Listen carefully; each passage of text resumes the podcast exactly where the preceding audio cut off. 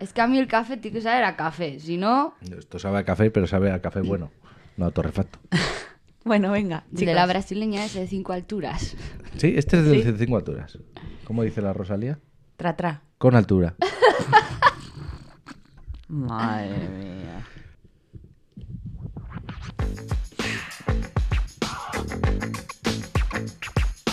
Bienvenidas, bienvenidos. Esto es Por Comentar.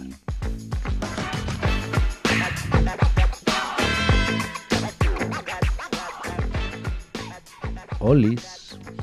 Buenos días. Buenos días o lo que sea. Ah, por bueno. lo que sea, Ah. por lo que sea. Por comentar. Yo digo buenos días, pero que cada uno se lo tome Por lo que se lo quiera por lo tomar. que se lo quiera tomar. Claro. Es una cortesía, sin más. Bueno, hoy te toca a ti, Lidia. Sí, sí, sí. Estoy un poco nerviosilla, a ver qué tal. ¿De qué vamos a hablar? María está... Yo no sé el Está- tema. está nerviosa. María no lo sabe, Arcade sí, porque al final... pero, pero porque soy muy listo. No, sí, no, a ver, ya porque está. vives con ella No, y le ves. no. Espionaje. No. Nada, eres el maestro liendres, de todo sabe y nada entiende. Bueno, Venga. No, pasa que hablando, se entiende la gente. eh, La hablando, vasca. entre, hablando entre nosotros, pues es como me ha surgido la idea de hacer este personaje, entonces por eso lo sabe. Porque yo culturizo a todo el que me No, rodea. no, no, no es porque me lo hayas descubierto tú. Bueno, ¿de qué chaval. vamos Bueno, a hablar? Lo de quiero hecho, saber. nos los descubrieron los lunis. ¿Los niños? Sí, es que los lunis... Mm, Ojo, ¿eh? A ver, a mucho ver. lunis. Bueno, voy a traer la historia de la vida de una mujer eh, talentosa, polifacética e intensa. O sea, es que lo tiene todo. ¿Qué traes tu vida, cariño? Sí, sabes que me identifico. No, básicamente es la vida de una estrella. Ella es Hedy Lamar. Uh. María ya está apuntando. Es Vale. que si me tengo que referir luego a ella, pues para acordarme del Hedy nombre. Lamar, sí. Eh, ¿La conocías, María? No, es que no sé ni quién es. Vale. Intensita, ¿no? Es Por que, ese nombre. mm, la traigo precisamente por eso, porque creo que se la conoce demasiado poco. y habría que conocerla más. Bueno, lo conocen los lunis, entonces entiendo que los niños pequeños por lo menos han oído hablar de ella. Bueno, porque ahora se está haciendo mucho trabajo de... Bueno, si nos, si nos paramos a pensar, los libros de historia están llenos de hombres eh, aburridos. Perdona. Y fuera. Perdona. Nikola Tesla. Listo. Perdón. Listo, Bueno. o sea, punto. Y Bueno, punto. bueno, yo Y últimamente se- sí que se... O sea, yo creo que se está viendo tanto literariamente como Los golpecitos, por favor. la audiovisualmente. eh, se está, nos estamos dando cuenta de que las historias de las mujeres tenemos mucho más chicha que contar, mucho, es mucho más entretenido, más empático, más todo. Entonces, pues eso, yo la traigo porque mm, ¿cómo no vamos a conocer a Hedy Mar- a Lamar? La tendremos que conocer todo el mundo. deberíamos. Deberíamos. La verdad es que deberíamos. Deberíamos. Vale, yo voy a contar un poco su historia, pues con datos, anécdotas, patatín, patatán. Pero al principio me gustaría em, citar unas poquitas de frases que salieron de su boca eh, en algunas entrevistas que, que- que tuvo. Porque voy a adelantar de que era una actriz de Hollywood. Ah, vale. Wow. ¿Vale? Entonces, pues tiene muchas. eh, Pero no. Pero era, o sea, está muerta entonces. Sí, eh, murió en, en el año 2000. Ah, bueno, reciente. Sí. Bueno, a Todavía ver, está reciente. fresca. Eh, está Oye, hace fresquita. 22 Está años, ¿sabéis? os creéis, os creéis muy jóvenes, ¿sabes? Pero ha pasado Pero es que 22 le ha salido años. el 2000 como si hubiera sido antes de ayer. María, O tienes sea, una edad. Muy fuerte. Es que yo soy campanilla con Peter Pan, entonces los años... Sí, al final. Son es que relativos. como no notas, mira, el voto es lo que hace. Como- Yo como una niña de 20 años. Como hemos vivido en dos siglos, Claro. nos, da- nos parece como que el 2000 A mí me pasa. A mí que me es pasa, aquí al dices, lado y ha pasado "Ah, 22 Esto años. pasó en 2006. Ah, pues ha sido. Hombre. Joder, hace, hace ya. tela. Telita. Yo siempre voy a defender que la generación de los que hemos nacido entre el 85 y el 90, 91, 92, voy a apurar, creo que son las mejores generaciones, porque tienes lo mejor de los 80, Sí. Sí. o sea, la vidilla que dieron los 90 Los y ahora sí, y ahora estás en el mundo de la tecnología y todas esas cosas. Entonces, que no es como una persona de igual de 60 años que al mundo de la tecnología no Se puede llegar como Eso nosotros. es. A mí se me hace bola, pero la gente de no mi edad debería. Se no hace es más lo bola. normal. No, yo siempre lo comento con Arcais, digo, es que yo creo que hemos nacido en una época súper guay, porque Eh, por ejemplo, a nosotros se nos pone delante un teléfono de estos de marcar con- rueda. da- de rueda, De ¿te acuerdas? Controlo, yo y sabemos, Lo dominas, ¿no? sabemos, Muy bien, mejor que el digital. pero joder, sabemos cómo es. Eso se lo pones a un chaval de la generación Y- y Z no de saben, ahora ¿eh? y no Hay tiene un ni montón idea de vídeos en YouTube de, de gente que le dan a chavales de ahora tecnología antigua y es para reírte. Sí, sí. Bueno, que se A nos lo que va. vamos. Buena entonces, os, Hollywood. entonces os cuento eso, que os voy a citar algunas frases suyas, más que, de que, que- que dio en, en entrevistas, más que nada para que un poco vayamos perfilando un poco su O sea, es inglesa, yo por situarme, inglesa, eh, americana, italiana, Bueno, ya luego te voy a contar. Vale, Nació vale. en Viena, pero su carrera artística es en de Hollywood. Hollywood. Eso, a eso me refería. Vale, pues entonces, eh, la primera frase. Cualquier chica puede ser glamurosa. Todo lo que tienes que hacer es quedarte quieta y parecer estúpida. ¡Oh! ¿Eh? Si Está tenemos fino, ¿eh? público Está fino. ¿Vale? O sea, eso ya nos da una, una idea un poco de, de- de cómo es ella, ¿no? De que dice, bueno, pues eh, sí, porque esto de glamurosa lo dice porque se la mm, titulaba como la actriz más glamurosa. O sea, era una característica que a ella le ponían mucho. O sea, como a ¿Ah, sí? Sí, decían que era la más glamurosa. Entonces dicen, eso es fácil para mí. O sea, tienes que quedarte quieta y parecer estúpida. Entonces ya eres súper glamurosa. ¿Vale? Siguiente. Siguiente frase. A ver. Si utilizas tu imaginación, puedes mirar a cualquier actriz y verla desnuda. Espero hacer que uses tu imaginación. Bueno, para este no tengo silbiditos ni... Ah. pero- Ojo, ¿eh? Pero oye, ahí también nos dice, joder, es una tía súper segura de sí misma, eh, Sí, que le gusta- provocadora, eso, le gusta gustar y, y eso, tenía así como ese Sí, jueguito. Sí, eso es. Eh, no le temo a la muerte, porque no temo a nada que no pueda entender. Cuando pienso en ella, pido un masaje y se me pasa. ella diva, o sea, O diva. sea, es que te falta hacer así el gesto con la mano, el, el anillo de diamantes O y en el otro echar el humo de la pipa. ahí, ¿Verdad? así. El nivel de divismo Sí, está sí. por encima incluso del de Georgina. Diré. Por ahí andan, sí. No sabes quién es. Sí, es que he Ah. visto el ¿Lo documental de visto? Netflix, es que me encanta, o sea, me encanta. Bueno. Bueno, Me eso lo hablamos en encanta. otro Bueno, momento, bueno, bueno. porque El especial puede ser de Georgina. Sí, por favor. podemos hablar de mucho ma- mamarrachismo en general. Vale, ¿qué más cosas? A ver, por ejemplo, si las cosas fueran como yo quiero, todos tendrían un psiquiatra. Mm, O sea, bueno, Yo no me la adjudicaría para mí esa, pero sí, pero está bien. pero ella ya está pensando en la salud mental, ella avanzada a su tiempo. bueno, ¿y qué más? Nada, eh, la última que os cuento es, eh, puedo excusar todo menos el aburrimiento. Ahí sí. Aunque yo he de reivindicar que una tarde aburrida también está bien. Pero la eliges tú, que se aburrirá. Sí, yo es sí. que no, yo, alrededor mío hay mucha gente, es que me aburro. Es que no te aburres, es que no sé qué. Yo digo, no, yo no, no sé la gente cómo se puede aburrir. O sea, con todas las cosas que tenemos ahora mismo a nuestro alrededor, ¿cómo te puedes aburrir? Sí, la verdad es que eso no... Es Hace mucho que no me imposible. aburro, o sea... Bueno, hace- mínimo hace casi tres años. Ya, bueno, claro, sí, sí. Cuando se tiene hijos no te aburres, pero, pero bueno, eso, que no... Bueno. Bueno, ella es lo que, lo que nos deja de legado estas frases estupendas y así nos, nos hacemos un poco la idea de cómo era, ¿vale? Vale. Pero ya voy a empezar con su historia, con datos y demás para que lo ubiquemos y, la conozcamos.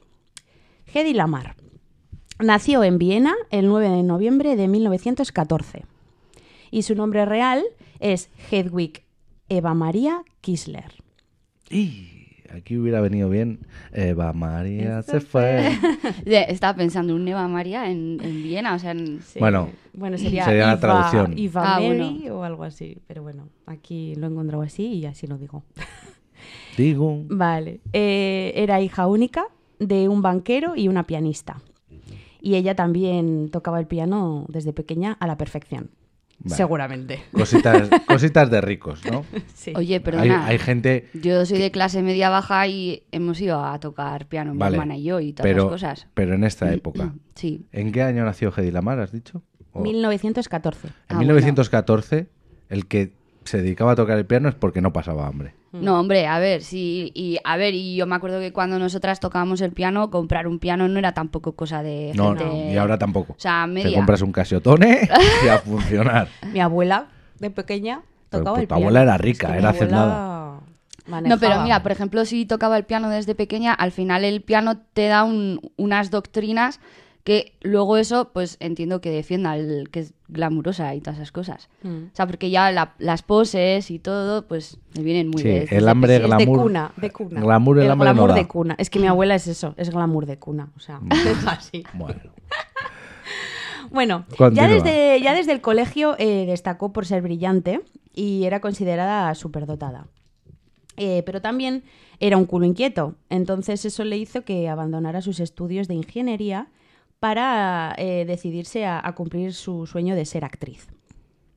Tuvo un descubridor de, de talentos, eh, el empresario y director de teatro y cine, Max Reinhardt, y la llevó a Berlín para que estudiase interpretación y después de eso pues volvieron a Viena para que empezase a trabajar en la industria del cine. Vale. Jo, me llama mucho la atención lo de la carrera de ingeniería, que al final, en aquel momento, las mujeres, yo creo que muy pocas podían optar, ¿no? A, a estudiar carreras. las ricas. O era cuando empezaban a entrar las mujeres en la universidad, ¿no? O sea, que hasta entonces yo creo que era como cosa de hombres. Eh, Amelia Folk, ¿no? Que es la... Sí, era española, pero, pero eso, ¿Esa aparte... de qué a- época era? de Pero principios de 1900, sí. sí, sí.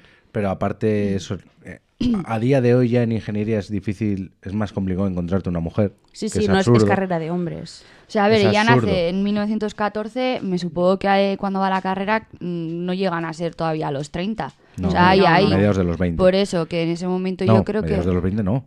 Los Los 30, 30 mediados por de ahí. los 30, sí. Por ahí, pues eso, pero que yo creo que en ese 40 momento... incluso. Sí. No, no, no, no, Bueno, porque... aquí haciendo eh, matemáticas, ¿eh? bueno, en directo. Yo soy de letras, o sea... A ver, chavales. Madre mía. está la pinta. Sí, venga, seguimos. La cosa es que mm, ya estaba metida en la interpretación, ¿vale? Y en 1932 eh, hizo la película que le llevó a- al estrellato, bueno, la con la que destacó. Y no pudo ser más polémica. Esta película eh, se llama Éxtasis. ¿Y por qué fue tan polémica? Y es muy fuerte. Eh, fue filmada en Checoslovaquia bajo la dirección de Gustav Machati y fue el primer film en mostrar el rostro de una actriz completamente desnuda durante un orgasmo. ¡Wow! Sí, ¿eh? Y esa era ella, por supuesto.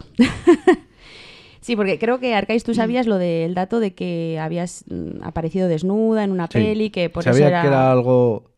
que era lo primero que había relacionado con un desnudo en el cine. eh, era polémico. no sabía. Que había- se le veía la cara mientras Sí, que tenía un orgasmo. Lo que era en un- no sabía que era lo del orgasmo, pero yo sabía que había salido desnuda y en cine convencional. Ujú.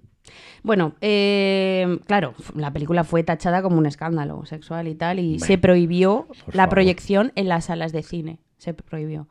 Le llovieron las censuras y condenas, incluidas la del Vaticano, y sus padres, por supuesto, pues O sea, fliparon. la peli se estrenó en Europa, entiendo, ¿no? Sí, Ahí el pero Vaticano.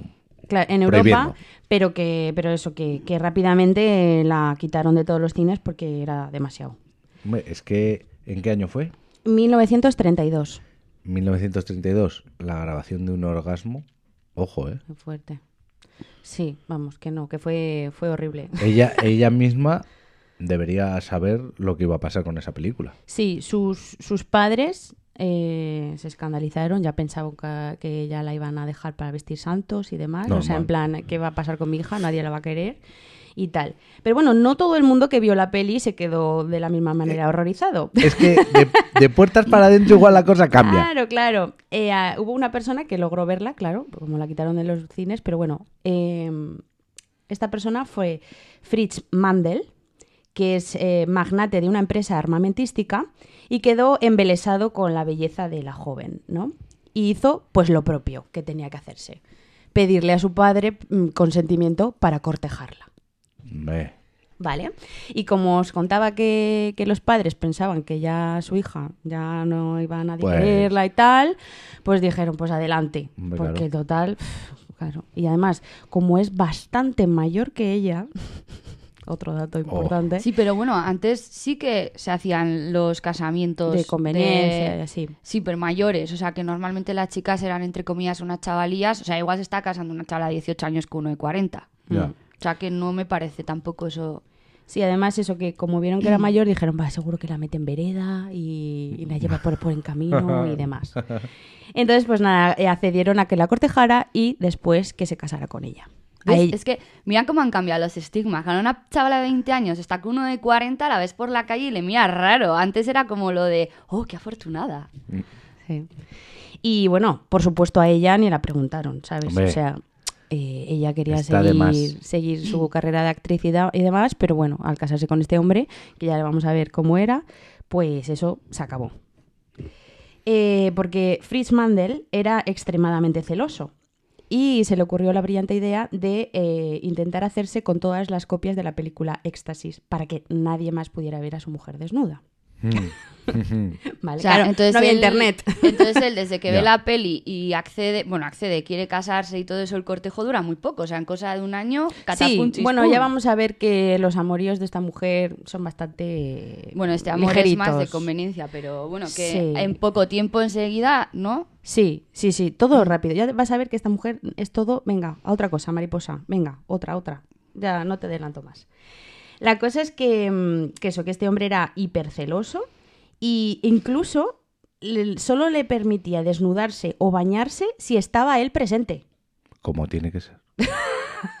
Ostras, es que Muy me parece... fuerte, o sea, no heavy, ¿eh? podía, no o sea, podía son cosas que dices, a ver, que una mujer que en aquel tiempo salga de la carrera de ingeniería se ponga a hacer ese tipo de, bueno, ese tipo de película, no, esa escena Es, jo, y, es y coger un león y el- meterlo en una jaula Sí, de un metro. y pase por el aro, ¿sabes? No, no- Bueno, yo me da a mí que pasa por el aro, pero entre comillas. No, pasa por el aro la pobre, pues, pues bueno, pues porque Sí. No le queda otra. No le queda otra, pero bueno, no os preocupéis que ella ¿Ves? es muy salvaje.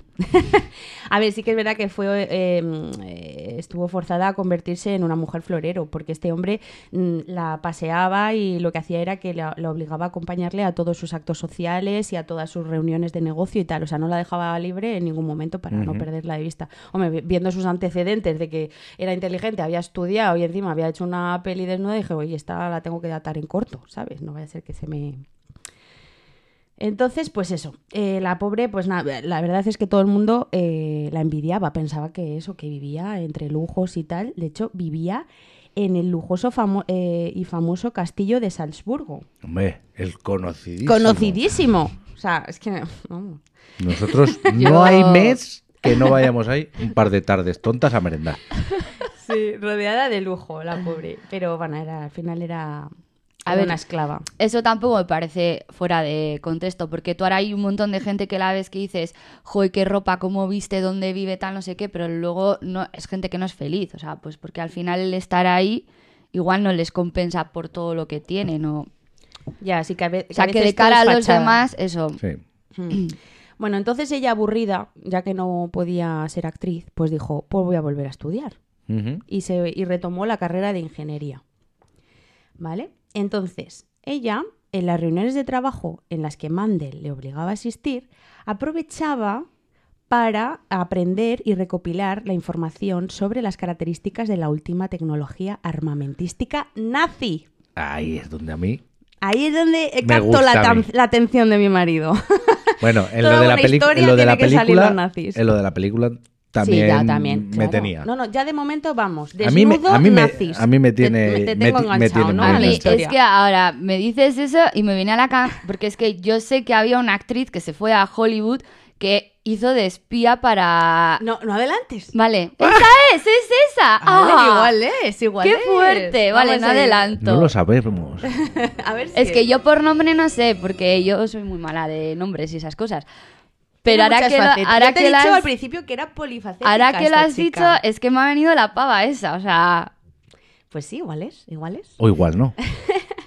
que sea, que sea.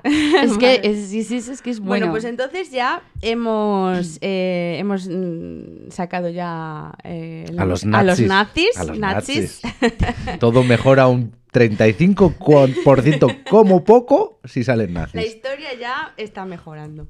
Entonces, eh, ¿qué nexo de uniones tienen aquí los nazis? A ver, la cosa es que el marido de esta mujer era uno de los hombres más influyentes de Europa y antes de la Segunda Guerra Mundial eh, se dedicó a surtir el arsenal de Hitler y de Mussolini.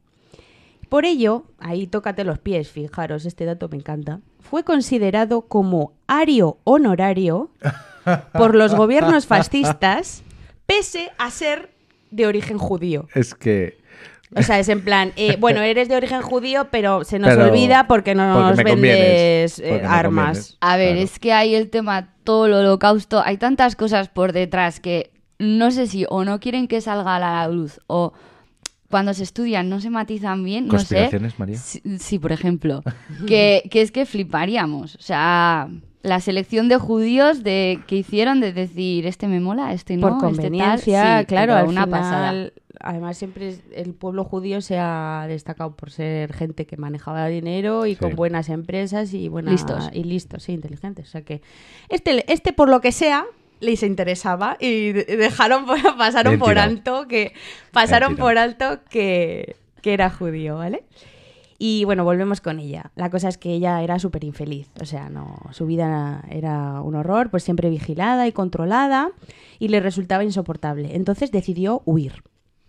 Eh, ¿Cómo lo hizo? Pues estando Mandel en un viaje de negocios, escapó por la ventana de los servicios de un, re- de un restaurante y huyó en coche hacia París. Oh. No cogió maleta, ni más ropa, ni nada. Solo cogió las joyas para así conseguir dinero y alejarse lo más posible de allí. La fuga fue un poco tediosa porque eh, los guardaespaldas de su marido la persiguieron, durante días. O sea, en plan eh, película, ¿no? Finalmente eh, logró llegar a Londres y allí se embarcó en el transatlántico Normandí, con destino Estados Unidos. Es que me gusta mucho cómo suena todo. Es que me van encajando, me van encajando muchas cosas.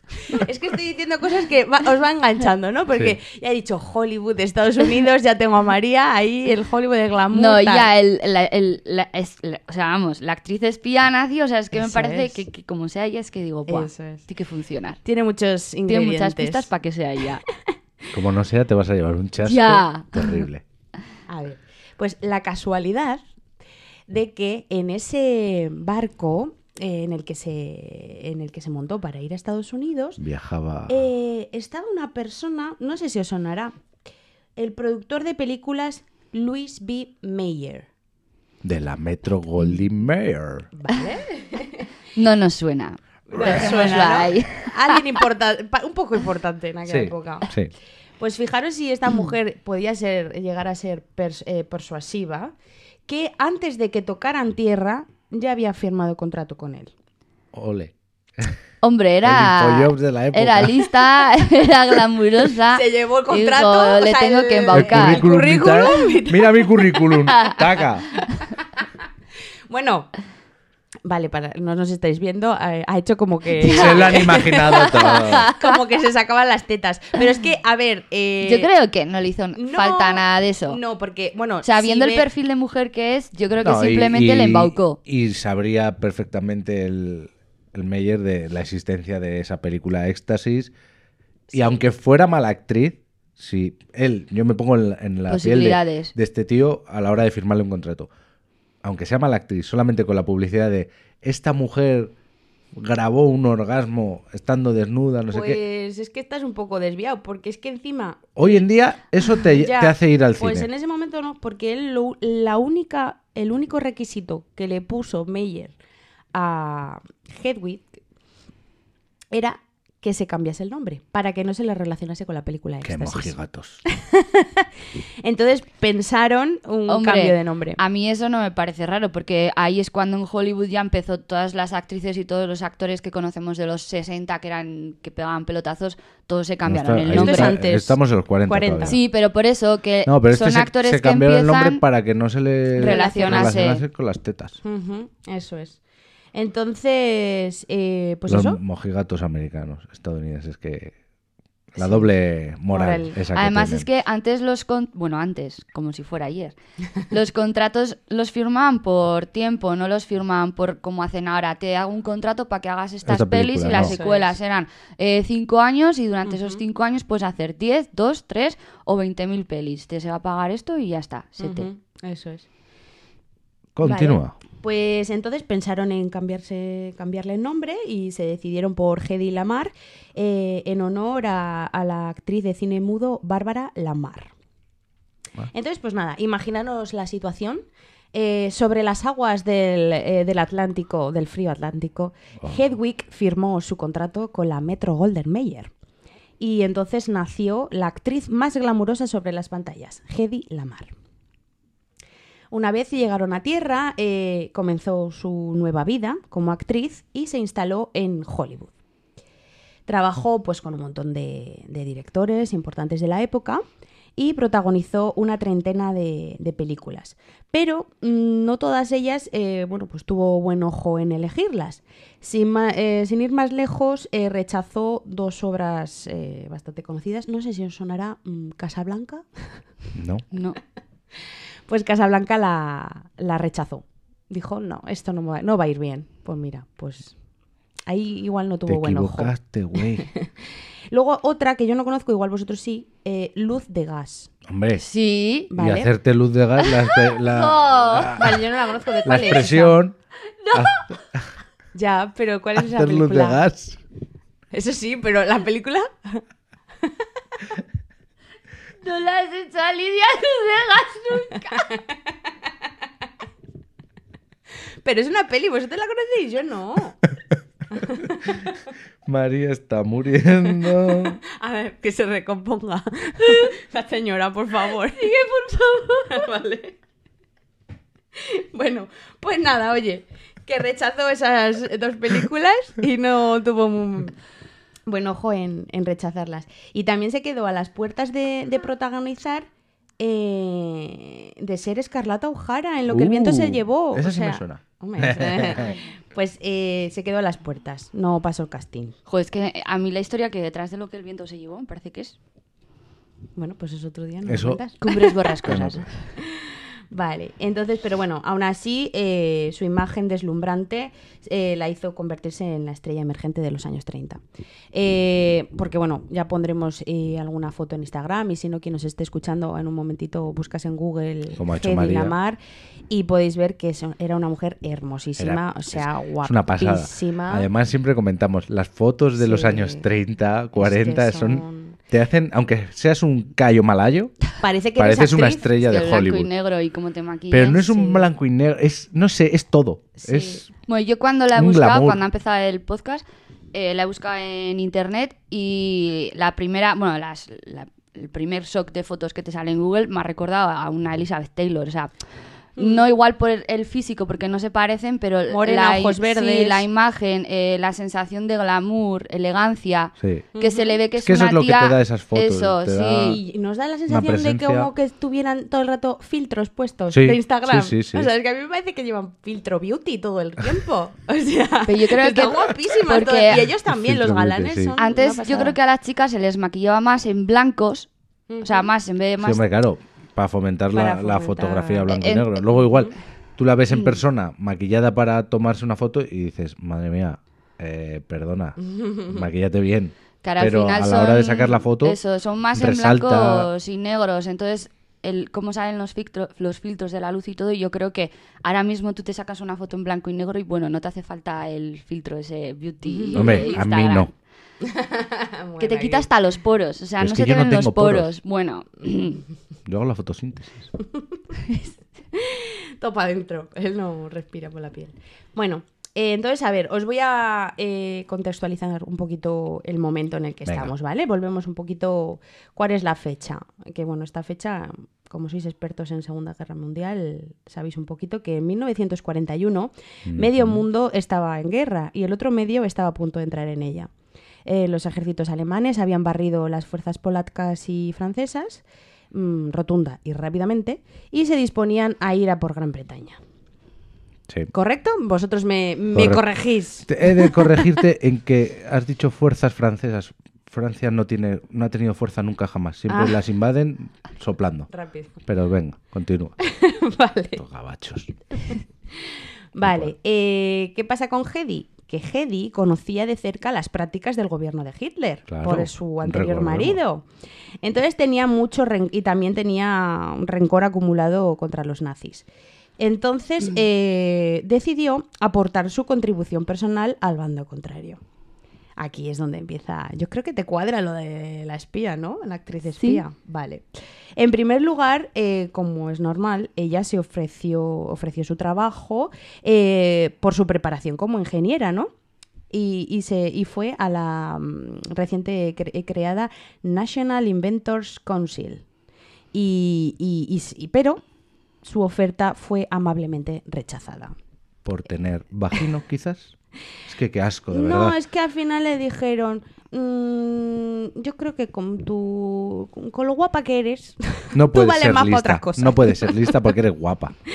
y como estás teniendo éxito como actriz y tal, vamos a, a ponerte en otro sitio mm, donde valgas más. Bah, Entonces la pusieron de promotora eh, para la venta de bonos de guerra. Bueno, ahí se sacó el dinero para pagar la guerra. Eso es. Recordamos que bueno, los bonos de guerra son un instrumento financiero que emplean los estados para financiar las operaciones militares du- durante periodos de guerra.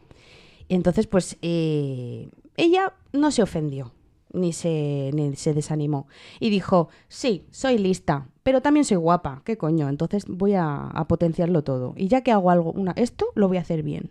Claro Entonces, sí. pues nada, consultó con su representante artístico y idearon una, mm, ¿cómo deciros? Mm, Artimaña. Sí, una campaña de marketing profunda, de estas de, de mucho pensar y de mucho Buah. maquinar, que Oh. constaba en que cualquier persona que adquiriera 25.000 o más dólares en bonos, 25.000 de aquella época, que Eso, sería un pastizal, un pastizal. terrible. 25.000 o más dólares en bonos, recibiría un beso de la actriz. Claro que sí. Aquí tienes. Como estos, 25.000. Hombre, a ver, ella en esos momentos sabe que eso iba a vender, entonces dijo, pues yo quiero ser aquí el top ten en ventas, pues Sí, pero ¿qué es lo que os digo? Vamos, una Un- campaña una de campaña marketing muy que se, que se los ideada, sesos se sí, los sí, sí, sí, estrujaron. sí. Vamos. bueno, eh, ¿sabéis cuánto vendió en una noche? En una noche. Sí. en una noche. Pues mm, sí, 25, un beso por 25.000, ¿no? Dólares. Ujú. Pues a una media de unos 20 besos, más o menos. 7 millones de dólares. Esos son más de, más de los besos que has dicho, ¿eh? Pues no sé qué. O besos en otro lado, pero Bueno. es mucho dinero, ¿eh? No, 4 por 3, 4 por 7. A ver, has dicho 7 millones. Sí. Ah, Pues son esos 25. vale. Claro. no, no. O sea, es Cuatro besos más son de 20. 100.000. Claro. Claro, claro. 40 besos son un millón. Pero Por 7 son los bonos esos que el los vendía. cacao. Sí, sí. Que se los vendía como en una especie de... de tómbola. O sea, me estaba imaginando un teatro lleno No, de no gente, ya hombre. Una tómbola elegante.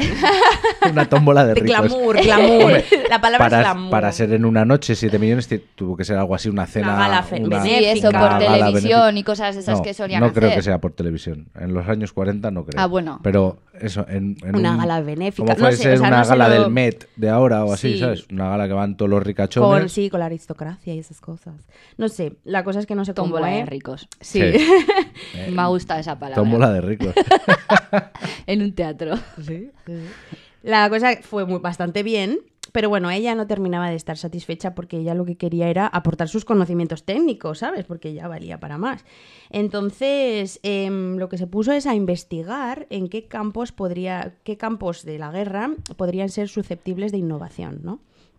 y vio que, el área de las comunicaciones era especialmente crítica en una guerra con tanto movimiento. Y la radio resultaba el medio más eh, de comunicación más adecuado. Y por, aquel- y por otra parte, también se estaban experimentando sistemas de guiado de armas por control remoto, mediante señales de radio.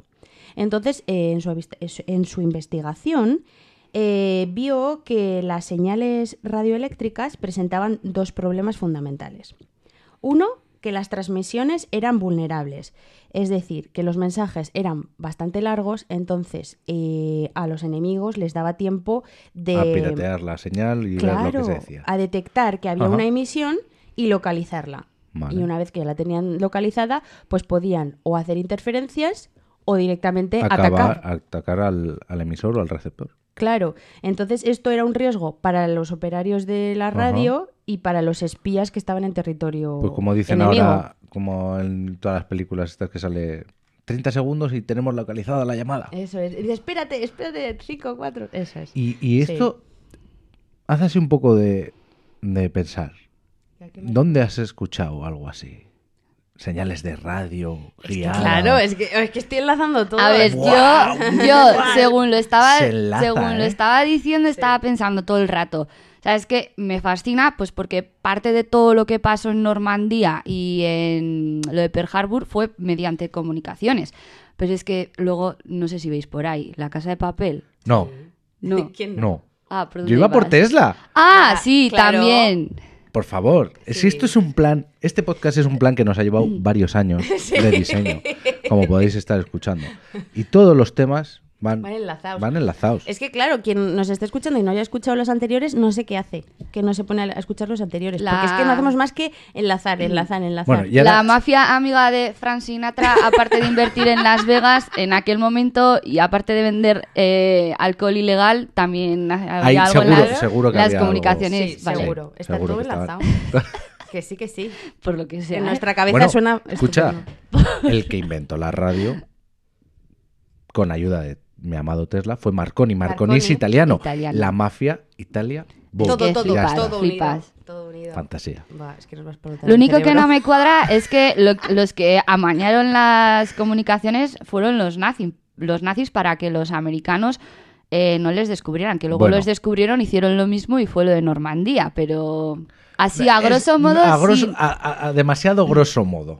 Porque Los que empezaron a liarla ahí fueron los nazis. Lo descubrieron luego los lo americanos día, y lo los americanos dijeron vamos día- a jugar al mismo juego que somos mejores. un día te lo explicaré. En Normandía, todos los juegos de magia que Todo, usaron. todo lo que ahí. Es que me encanta. Prosigue, O sea, Lidia, o por sea, favor. Estoy captando vuestra atención muy bien porque Sí, veo sí, que, o sea, sí, es que son pero es que siempre lo que consigues gustan. porque en tus anteriores episodios también. Es que, es que soy, es que soy. Bueno, entonces lo que os decía, que Joder, la Hedy Lamar. Ay, Hedy. Bueno, yo te he dicho hecho, mocatriz, mocatriz. Yo he venido con una camiseta porque digo, Lidia, nos tiene que Hombre, sí. sorprender Sí. porque es No muy ibas a venir en tema. tetas Ento- también, tú. Bueno, pero La camiseta el mensaje de la ponértela. camiseta Ah, vale, vale. lo he elegido porque digo, Lidia va a tirar por algo así y es que Sí. no me has defraudado. Vale, su- en su camiseta pone soy feminista. Porque el mundo sepáis. me ha hecho así. Muy bien. Sí, ya sabéis que yo mis temas siempre andan. un Acabo de hacer el mismo gesto que hizo el- la Heidi Lamar para Almeyer. Quitándose el pelo, ¿no? Pues, De para. Almeyer decirle, ¿dónde tengo que firmar? O sea, bueno, pues sí, ya sabéis que yo siempre traigo un poco temas sociales, un poco abogando a las mujeres. Bueno, sin más. Pero no lo digas en bajo, dilo en alto. Empodérate, Claro, hermana. Yo, yo, Empodérate.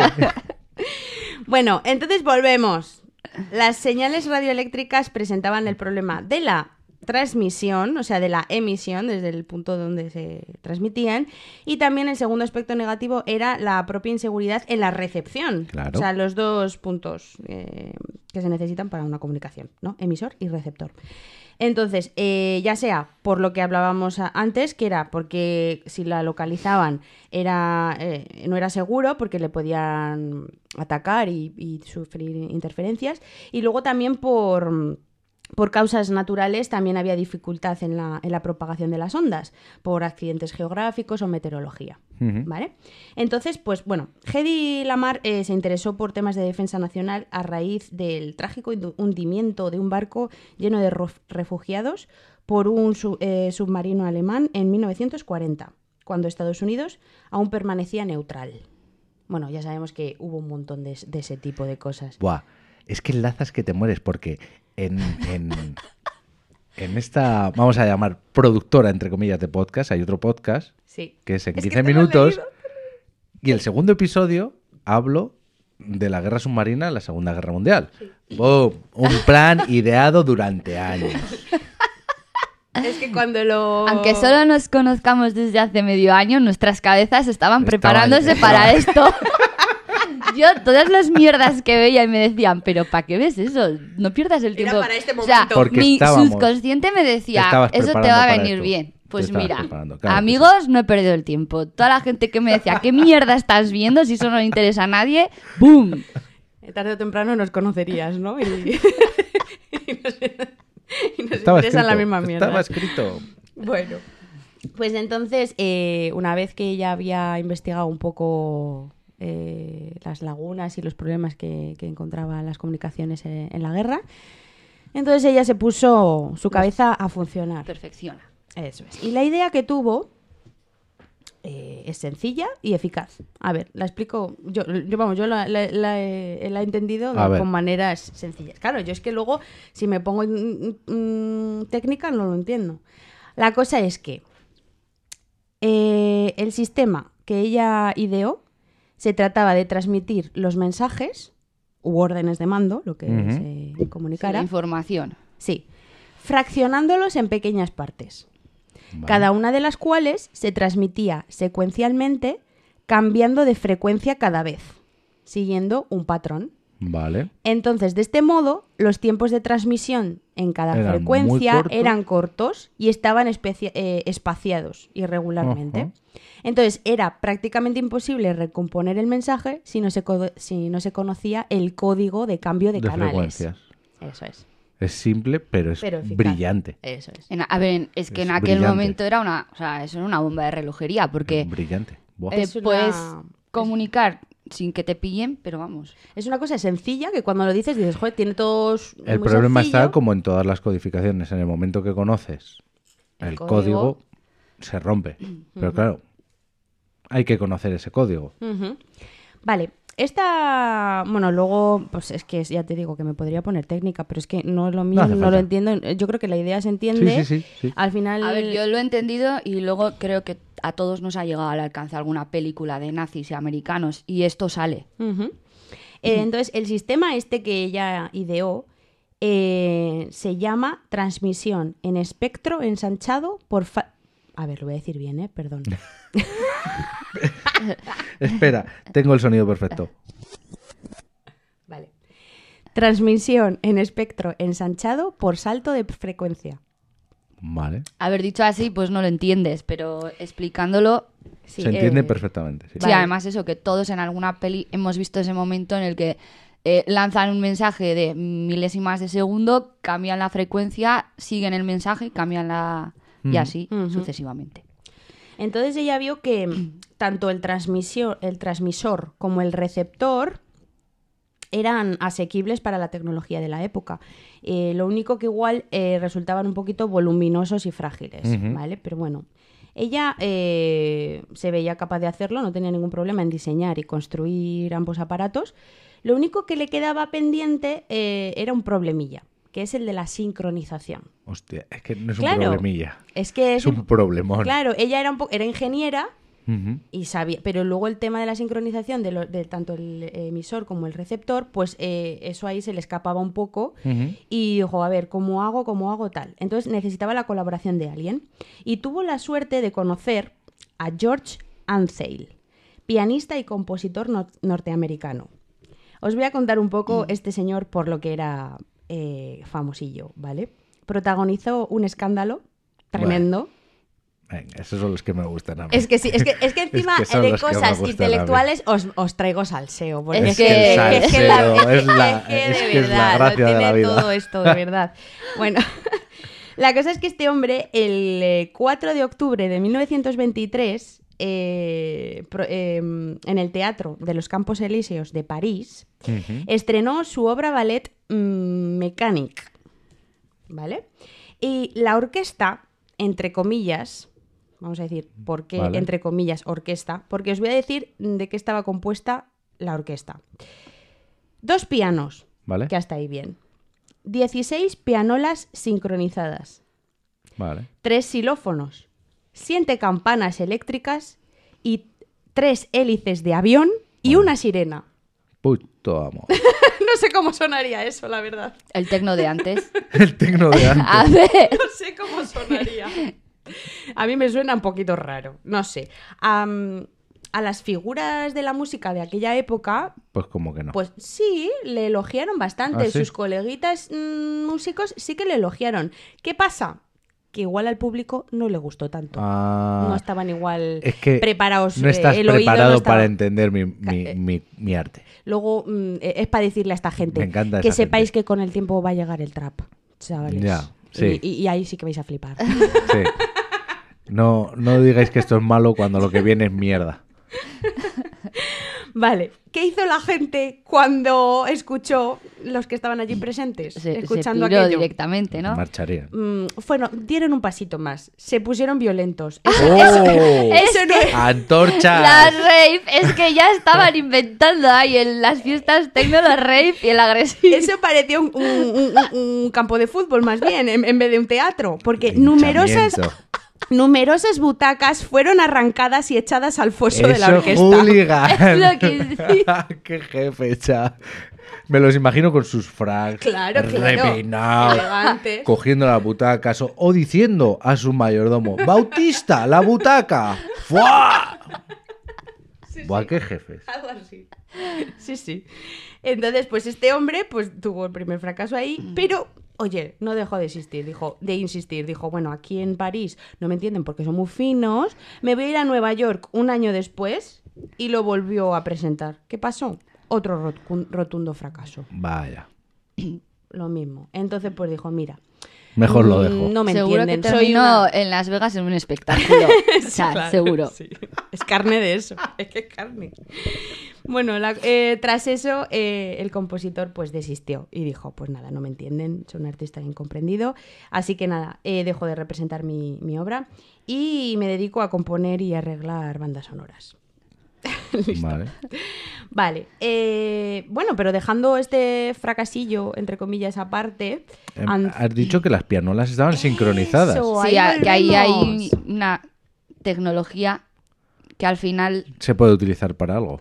Es que para eso le quería, o sea, eh, eso es lo que detectó Hombre, Hedy. esta tía toca el piano, entonces con el tema de la música entiendo que está ligada. Mm, No sé hasta qué punto, pero ella pues tiene ahí unos lazos de unión y sabría la existencia de este tío y diría en esos momentos, pues fulano de tal me va a venir bien, porque si hizo esto con las pianolas y demás, pues eso es.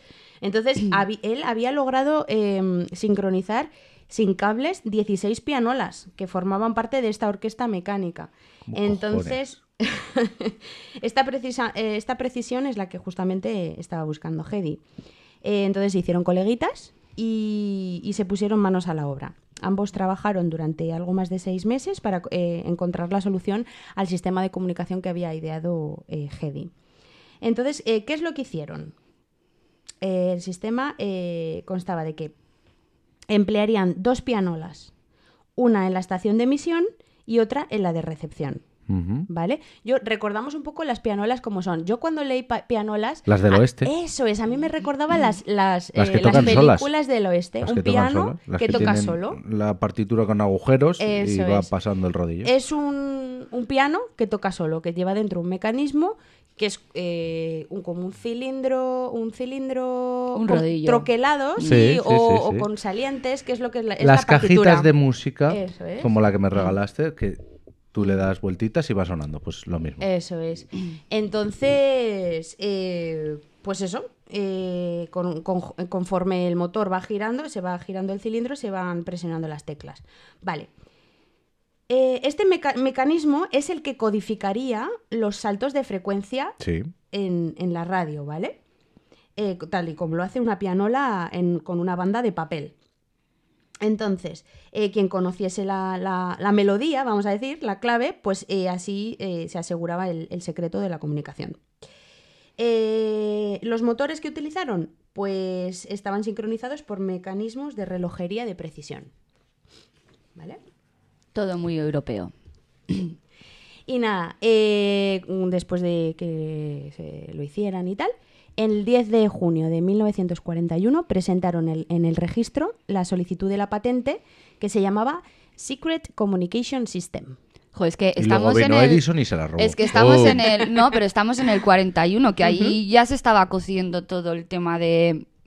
Vamos a tener cositas para el por si acaso, que esto, esto viene, viene cerquita, la guerra. Sí, hombre, ya olía Ya. desde hacía años Sí, em, en el 41. 27 años. ¿Qué habías hecho tú con 27 años? nada. Yo, Estar comiendo gusanitos en el sofá. Ya, ya dijimos, comer pa- pipas en un parque. O sea, nada más, es que me flipa más. la gente de esa, de esa época. Ya. Con 27 años ya se había casado dos o tres veces, había tenido de- trabajos de la sí. hostia, había inventado una máquina de destrucción mundial y pues había ¿En tenido... sus ratos libres? Joder, Era es que estrella del cine y esa, tenía- esa tía muere en el 2000, ¿no? O sea, con noventa y tantos Sí, años. O sea, es eh, que esa con noventa y tantos años ahora mismo dirá, "Pf, vaya mierda de juventud. Mm, muy fuerte. Sí, o sea, por eso de- volvemos a la frase que dijo que lo soportaba todo menos el aburrimiento. Claro, joder. Entonces, pues nada, en el 11 de agosto de 1942, eh, cuando eh, los Estados Unidos ya estaban en guerra con Japón y Sí. Alemania, Hedy, eh, bueno, le fue, es cuando le concedieron la patente, ¿vale? Y un dato que os voy a comentar, por comentar, que luego ya veremos por qué lo comento, el dato es que Hedy firmó esa patente con su apellido de aquel momento, que era Marquis, porque se casó con un señor que se apellidaba Marquis. Ya sabemos Ah, que... o sea que se había vuelto a casar. Sí, sí. Bueno, es que la vida personal luego hablaremos. Ahora de momento estamos hablando de la profesional. Vale. Porque es que la, la personal No perdía tiene- tiempo. No, no. Es que esta mujer... A mí me flipa eh, que, en- en- sobre todo en Estados Unidos, que cuando te cases cojas Eso el... es. Bueno, tu A mí no me flipa, a mí Horroriza. me horroriza. A ver, A mí me horroriza. me flipa pues porque es algo que ha sido desde siempre, que no ha sido algo de que nuevo Bueno. que se está haciendo, que no ha sido una cultura De que se haya importado a Europa y en No, Europa no, no, también se ver, haya hecho. que- ahora creo que pueden... No, eh, Sí, puedes no, no, hombre, a ver, es que al mantener, final... pero, pero en todos los sitios, o en casi todos los sitios, tienes un apellido, Hmm, ¿vale? Sí, sí. ¿Por qué en España tienes dos? No, tú en España no tienes dos, porque tú el que ahora mismo Lucas, ¿qué apellido lleva el primero? El mío, ¿Y por qué no lleva el de Lidia? Porque lo decidimos así. sí, por cuestiones personales. Vale, pero ahora yo te digo, ¿cuánta, ¿cuántas parejas que tienen un hijo, cuántas conoces que el primer apellido sea el de la mujer? Pocos. Pero que me, me da igual, me da igual el orden. Yo no estoy hablando del orden. ¿Por qué tú cuando vas a presentar cualquier papel aquí eres fulanita de tal Sí, que y siempre tal? ponemos Ya te dos Me da igual el dos, orden. te exigen los dos. Sí. Viene de cuando se expulsaron a los judíos de España. Para saber el origen de esas personas. para saber el origen de las familias. Y en otros, porque yo me flipaba, eh, ves las películas en Estados Unidos, un, un apellido. Alemania, fulano de tal. Sí. En Rusia, fulano de tal, que luego es, es que eres hijo de fulano. O sea, ¿y aquí por qué tenemos dos? Pues por eso, datitos, Para ver los- por comentar. el origen, sí. Continúa con eso del apellido. Eso es. Eh, bueno, pues entonces, eh, eso, quedaros con eso, con que. Quedaros con eso, con que ella firmó con el apellido Marquis, ¿vale? Vale. Vale. Eh, otro aspecto curioso de- del sistema este que, que inventaron es que al usar la cinta de pianola eh, en este mecanismo de comunicación eh, permitía grabar 88 señales correspondientes a las 88 mm, teclas de piano. Wow. O sea, usaron como Sí, la sí, misma... sí, sí. ¿Qué pasa? Que para esto era innecesario eh, 88... eh, 88 Teclas. teclas. Sí, eso es. no me salía. Eh, entonces los, eh, los inventores los, eh, lo que hicieron es que se les ocurrió eh, aprovechar los canales sobrantes para crear falsas transmisiones para confundir al enemigo. Ole ahí. Oye, Ole así ahí. como dato curioso. Y nada, volvemos un poco a la patente, que, que sí que les interesó a los militares en un principio, ¿vale? La cosa es que sí que les interesó a los militares en un principio, pero eh, suscitó diversas eh, opiniones. Y al final concluyeron en que, en que archivaban el proyecto y concluyeron en que el sistema era excesivamente vulnerable, inadecuado y engorroso. Entonces, pues archivaron el proyecto y no le dieron ninguna imp- importancia. Entonces, pues estos dos protagonistas, eh, Lamar y Anzeil, pues no insistieron y se olvidaron del tema y volvieron cada uno a sus trabajos. A ella, pues a su cine y demás. Eh, sí que es verdad que aunque en 1940 era un poco difícil llevar a la práctica este sistema, con el paso del tiempo pues eh, hubo progreso en la electrónica y se inventó el transmisor. Entonces pues esto lo hizo más fácil de conseguir. Y en 1957 los ingenieros de la empresa estadounidense eh, Sylvania Electronic Systems Division desarrollaron el sistema patentado por Hedy y George. ¿Vale? Y después eh, fue adoptado también por el gobierno para las transmisiones militares. Pero da la casualidad, fíjate tú por dónde, que fue justo después de tres años mm, desde que caducara la patente. La casualidad. La casualidad. Ay, no sabía que las patentes. Si no pagas, tú Sí. Ah, tienes que pagar la renovación. Claro, ellas no la renovaron porque como no había, No tenía éxito. no había tenido éxito, pues no la renovaron. Y justo después, pues dijeron, ajá, para nosotros.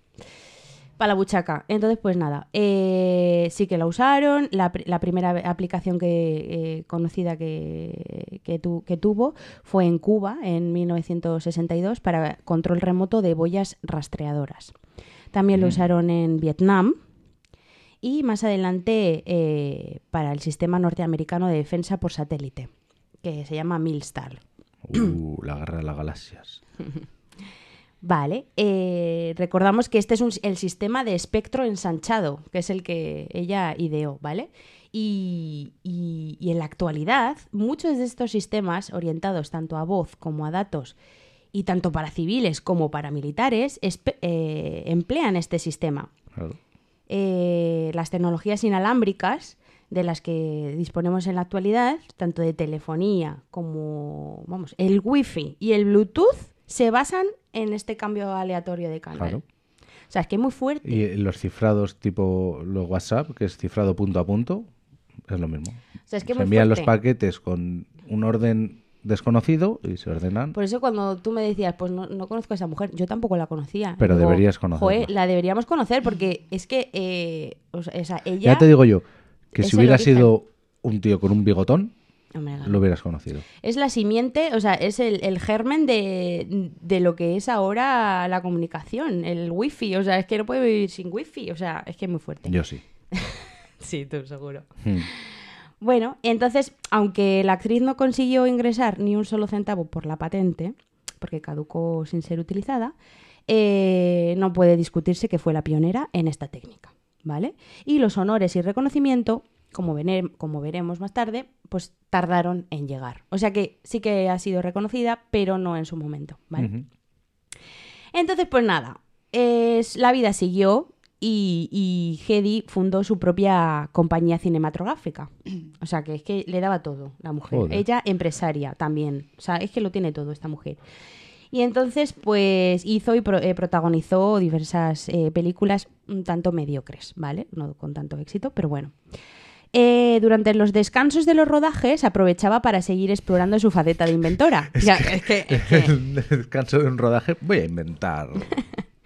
Y, pero esto se mantuvo en secreto, porque claro, una estrella de la Metro Golden Mayer, pues quizá pues, podía perju- perjudicar su imagen de diva el saber que también era inteligente. Joder. Pero bueno, entonces cuando dejó la compañía de la Metro, eh, pues no se le asociaba con ningún invento. Y os eh, digo esto porque, por lo que os he comentado antes, que cuando firmó la patente eh, estaba firmada como Marquis. Sí, con Sí. el apellido casado. ¿Y qué pasa? Que es que esta mujer, eh, la cosa es que se casó mm, seis veces.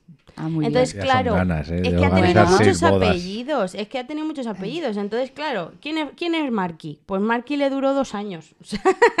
Entonces, claro, ¿quién se va a Sí, acordar de siempre ella? con el Heidi, pero cambiando el... Eso es. El apellido. Eso es. Entonces ahora eh, os voy a eh, os voy a hablar un poco de su vida personal. Ya hemos hablado de El salseo, salseo. Eso es. Hemos hablado de su vida profesional, que sea actriz, que sea espía, que sea inventora, que sea empresaria, todo, lo tenía todo. Pero es que en su vida pues también había sal- salseo. Vale, Eh, como os he dicho, se casó seis veces.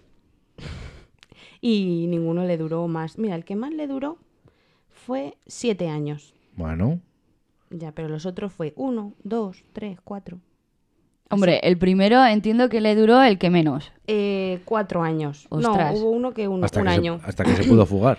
Sí, pero Eso bueno, es. que... Mira, Cuatro lo- años, ¿eh? Sí, os voy a comentar un poco los, los, los hombres que pasaron por su vida para que sepáis. Voy a Eh, entender que todos de una posición alta económica. Hombre, ella con un mindundí O sea, no se porque va. cuando has dicho antes que aparte de ser actriz, ella investigaba y, bueno, funda lo de su... mm, ¿Qué has dicho? De... Una compañía Eso, la compañía. Al final tienes que tener un aporte económico detrás y no creo que fuera solo el de ella. No sé. O sea, entiendo que de no todos sé. sus mozos, Sí. Saco algo. Manos rotas no. por eso. No, no, no eran Bien ninguno situados. mindundis, no eran mindundis. Eh, a ver, eh, el primero ya lo conocemos, Fritz Mandel, que era empresario armamentístico, con el que estuvo cuatro años. Vale. Luego ya en Estados Unidos eh, se casó con el guionista y productor Gene Markey, ¿vale? Que este también con el que firmó la patente. Vale. Y con este hay un salseo que flipáis. O sea, es que yo a mí me ha costado hasta entenderlo. A ver, cuando se casó con este tío, el mismo año en el que se casó, adoptó a un niño. ¿Vale? La Angelina Jolie de su época. Sí, bueno, ella dijo, pues voy a adoptar a un niño. Vale, que se llama James. Este niño, pues luego, eh, como lo- luego vinieron otro, otro marido, pues eh, que adoptó a este niño y le puso el apellido del tercer marido. Vale. Vale. Pero este chico, cuando creció y rebuscando los papeles de su madre y así, se enteró de algo muy fuerte. Él, él, él toda la vida había pensado que era adoptado, ¿no? Vamos, Vale. que ni su madre ni su padre Sí. eran, eran sus padres. Vale. Biológicos, vamos a decir. Bueno, pues se enteró de que sí era hijo de su madre. O sea, le tuvo Uh. su madre. Pero Había habido. era un era fuera del matrimonio, pero que es que ¿sabéis quién es su padre? El tercer marido, ¡Oh! ¡Bombazo! ¡Bomba! el que le adoptó. Uy, fíjate, voy a adoptarle. E- Era su padre, ¿vale? Eran su padre y su madre, no es que le O sea, adoptaran. estaba con el marquí este. Estaba con Marky. Se lía con uno Loder. que todavía no sabíamos Ah, quién es. Sí, Loder, John Loder. Se embaraza, también te digo. eh, muy observador Marky no ha sido. No, yo creo, y, eh, pensándolo bien, yo creo que Marky lo supo. O sea, sabía- Yo- a ver, yo claro, que estaba embarazada. Estaba embarazada. Antes era Y disimular, supo- entonces... Supo que le había puesto los cuernos. Por H o por B, ella los, él lo supo.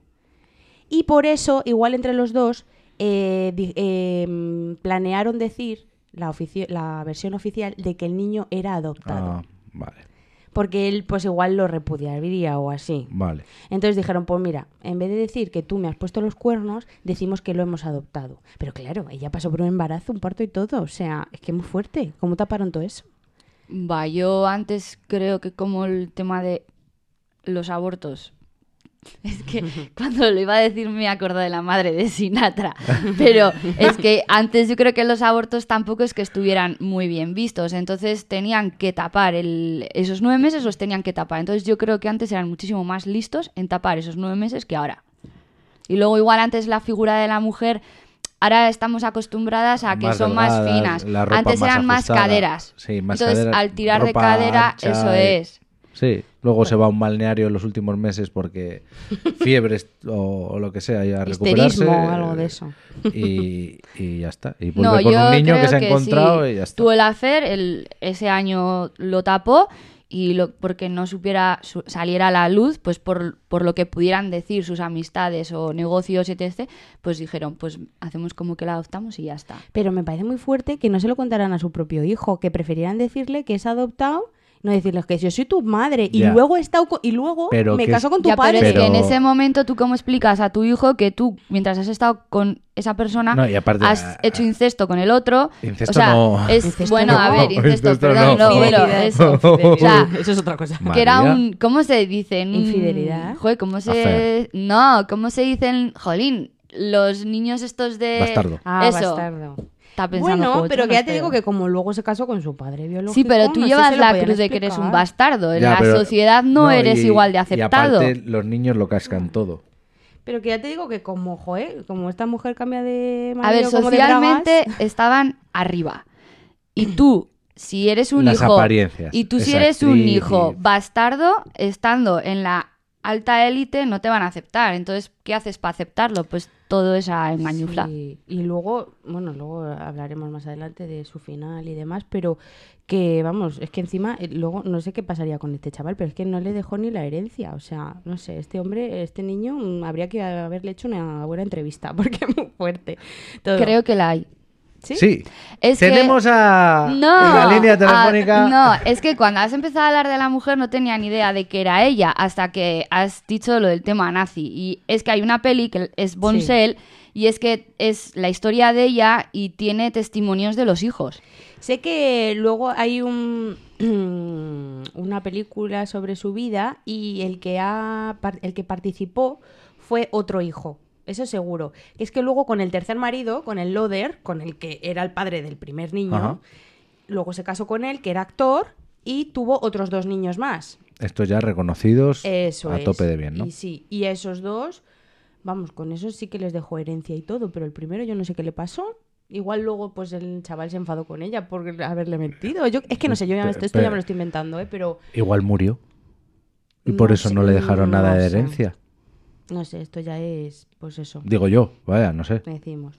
Sin más. Entonces, pues eso, eh, John Loder, su tercer marido, que es actor, con el que duró cuatro años y tuvo dos hijos más, ¿vale? Luego estuvo con Ted Stauffer, que estuvo un año, que era propietario de un club nocturno, eh, restaurador y director de orquesta. La mafia. Es que, Ahí es está, que... ahí está el neso. Vale. Y, Y ella Club actriz, ojo. nocturno, entre comillas. Va, Striptease o puticlub. Vale. Luego estuvo con eh, Howard Lee, que es que este es con el que más duró, con siete años, que era un petrolero de Texas. O sea, este es el que tenía la pasta. La panoja. A tope. Este es el de los Simpsons, el de los tiros al, al aire. Y el último, Lewis eh, J. Boyes. Bowers. Bowers, no sé cómo se Qué dirá. lista. Y con este estuvo dos años y era abogado de divorcio. Ah, pues mira, luego le Le haría vino- le precio. vino bien. Le haría precio. Igual lo gratis. Escucha, igual lo conoció de tanto ir a, Pues a buscar un No abogado de divorcios y dijo, Pues "Bueno, mira, ese fue el último. Y muy fuerte el dato de que mm, después de este hombre, los últimos 35 años de su vida, que ya son 35 Sí. años de esa vida, estuvo soltera. O sea, lo vivió todo al máximo. Tuvo... eh, Y igual terminó ya asqueada sí. de, de tanto y gilipollas. ya los últimos 35 años dijo, ya, Eh, quiero estar mí, sola. Yo tendré mis cosas y es. me vale. Bueno, entonces, ella era actriz, todo le iba muy bien, hasta que, bueno, pues oye, pues con todo lo que sube baja y no se mantenía en la cresta esta mujer de la ola.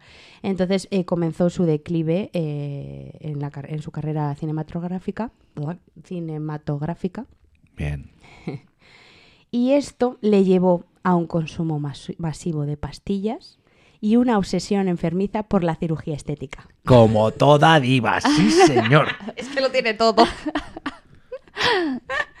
lo le, tiene todo. le faltó un cubano o un amante así. Sí, ¿verdad? Bueno, los tendría, te exótico. digo yo. Seguro que sí, porque... eh, Seguro que era el mayordomo, porque ahí cuando ya, Sí, ya estaba... sí. eh, esa ahí era más o menos... Bueno, no, por fechas... Sí, pero, no. pero sí, Sí, sí, cua- sí. pega mucho eso de tener un mayordomo ahí cañón. el Tony Montana, los marielitas Sí, que vinieron sí. de Cuba a Estados Unidos, pues igual alguno... Sí, sí, bueno, es que os voy a decir luego dónde terminó.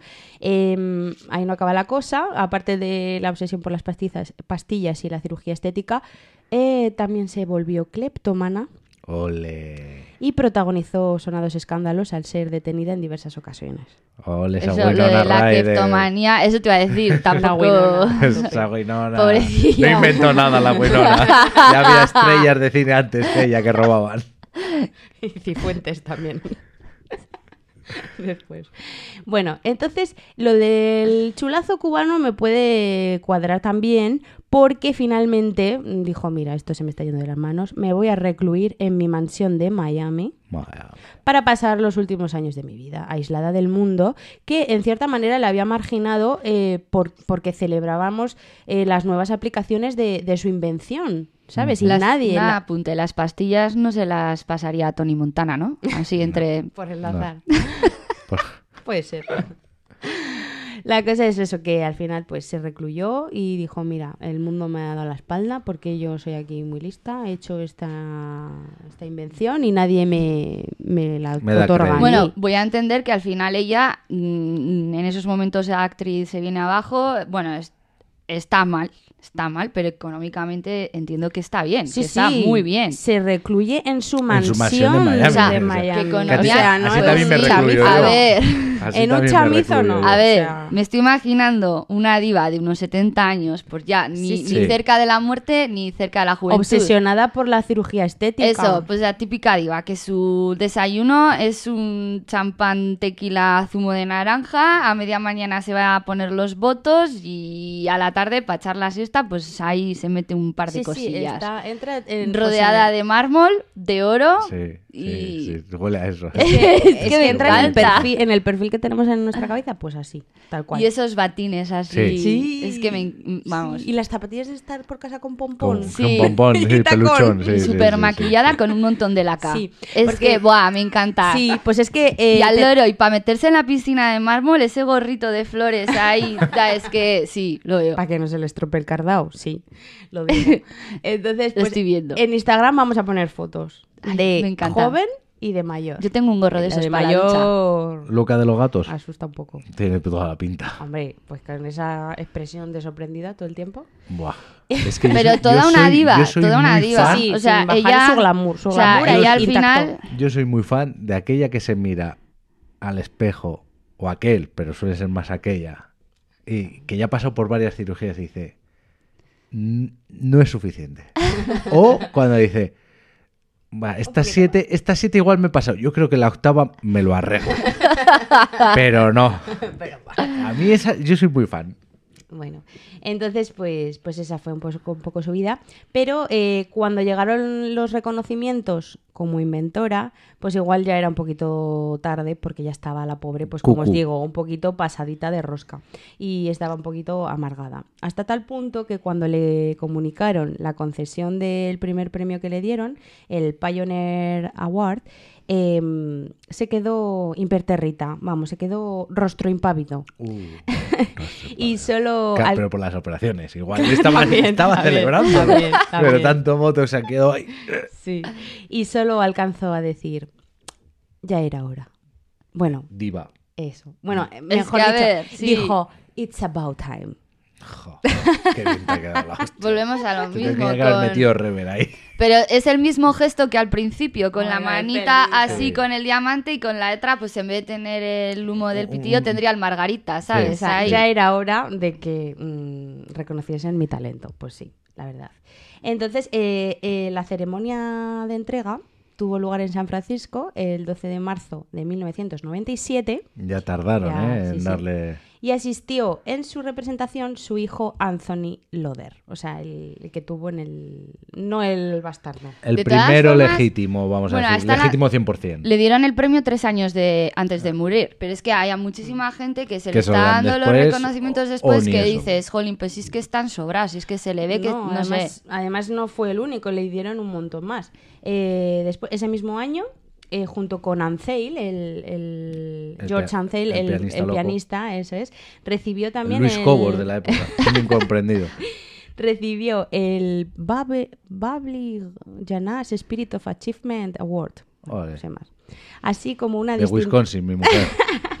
así como una distinción honorífica concedida por el proyecto Milstar, el que os he dicho Oh, antes que era el de los claro. satélites eh, del, del ejército estadounidense. En octubre de 1998, la Asociación Au- Austríaca de Inventores y, eh, y Titulares de Patentes le concedió la medalla Víctor Kaplan y como colofón, en el verano de 1999, Ya suena el, el descuento. ya, ah, el descuento, sí. Estamos en el en el tiempo de descuento. Eh, en la casa de arte Kunsthalle de... Eso es alemán, ¿eh? Ah, Ah, ahí sí, eh, ahí eh, Frankfurten te ha salido bien.